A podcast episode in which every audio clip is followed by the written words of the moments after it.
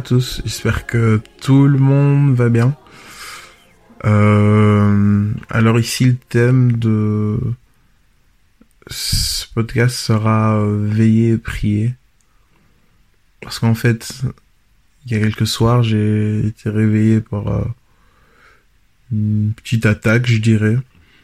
Et donc, bah, je me suis réveillé en sursaut et j'ai commencé à prier, etc.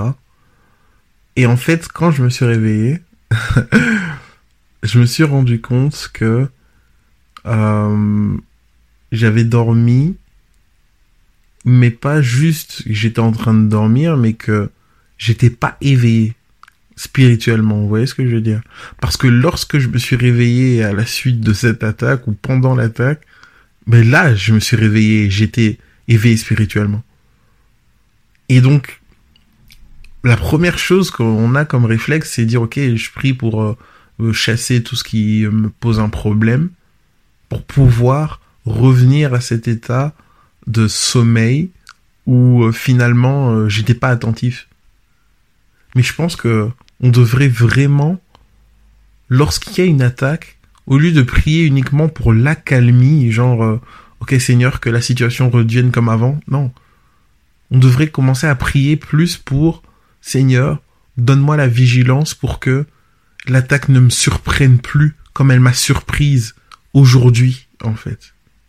Au lieu de prier pour revivre une vie paisible, nous devrions prier pour que prochainement nous ne soyons plus surpris par l'attaque. Vous voyez, le sommeil, c'est, quelque chose de naturel. Et lorsque Jésus dit veiller, en fait, c'est quelque chose de contre nature. C'est quelque chose d'anormal de veiller. Parce que, de prime abord, notre corps aura tendance à dormir à partir d'une certaine heure. La, fatigue va se faire ressentir de plus en plus aux petites heures du matin et voilà, on va dormir. Et là, Christ nous parle de veiller. Et Jésus nous explique donc que la tendance normale, naturelle de notre corps sera de nous conduire au sommeil, à la distraction, à l'assoupissement. Ok? Et lui nous demande de regarder à autre chose, de regarder au-delà de nos corps, de marcher avec l'esprit. Et l'esprit, lui, nous conduira à faire des efforts et à faire des choses autrement. Veiller. Si tu ne veilles pas, et si tu ne pries pas, tu ne peux pas être réellement éveillé. Donc ça sous-entend que même si tu penses être éveillé, ok, si tu penses être connecté, si tu penses ouais voilà ma relation avec Dieu elle est au top, si tu ne veilles pas, si tu ne fais pas quelque chose de contre nature, donc conduit par l'esprit, veiller, si tu ne vas pas à contresens, et si tu ne pries pas, si tu vraiment si tu ne t'efforces pas justement de rechercher cette connexion avec Dieu, bah alors tu n'es pas éveillé. Tu fonctionnes en automatique. Dieu n'est plus euh, le trésor.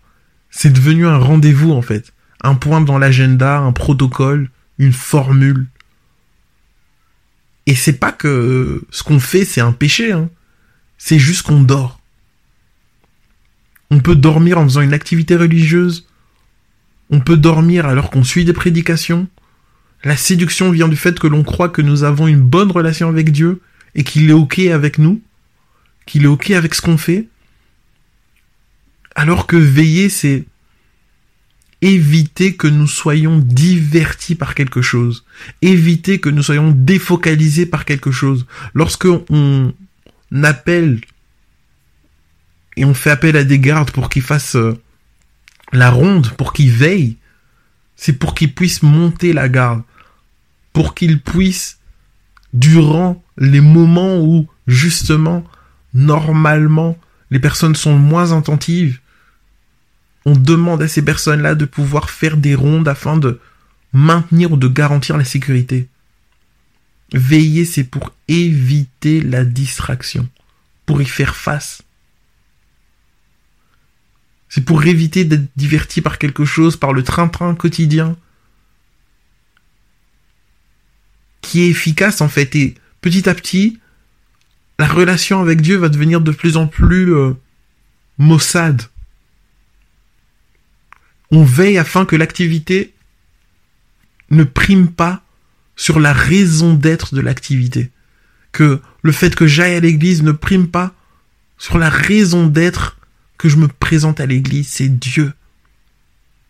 Pour ne pas que je puisse travailler uniquement pour Dieu, mais que je puisse travailler avec Dieu. C'est la raison pour laquelle on veille. On prie pour que nous soyons sensibles à lui, que nous comprenions ses directives pour qu'il nous parle, pour qu'il puisse nous écouter et échanger avec nous. La prière nous permettra de nous mettre à son diapason, de focaliser, de pouvoir remettre nos batteries, euh, notre décodeur à la bonne sensibilité.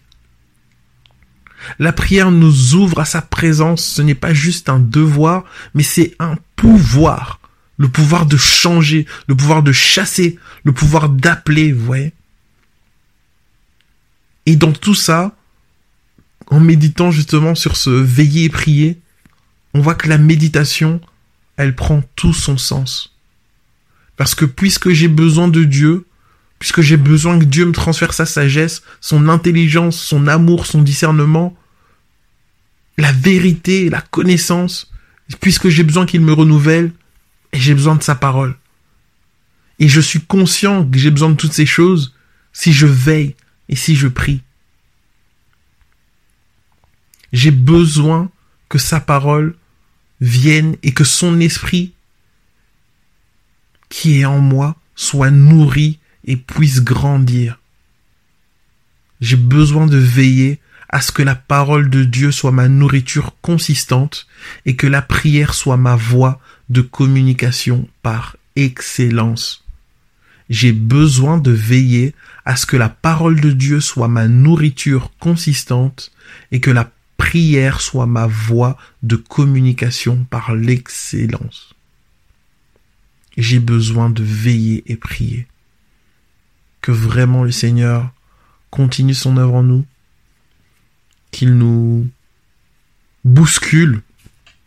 J'irais, on a besoin d'être bousculé spirituellement, on a besoin de vivre ses attaques, etc. pour euh, qu'on puisse se positionner. Parce que lorsqu'on a une vie trop tranquille, on oublie notre condition de soldat. On oublie notre condition de combattant que vraiment le Seigneur nous apprenne à tout simplement être de plus en plus vigilant. J'ai besoin de veiller à ce que la parole de Dieu soit ma nourriture consistante et que la prière soit ma voie de communication par excellence. Passons une excellente journée en Jésus-Christ. Éveillez et préparez. Bye. With the city around it. The church is the vehicle by which Jesus speaks, acts, and moves. Everything God wants to do in the earth, He wants to do through His church. Now that you hear Him calling and awakening, what will be your response?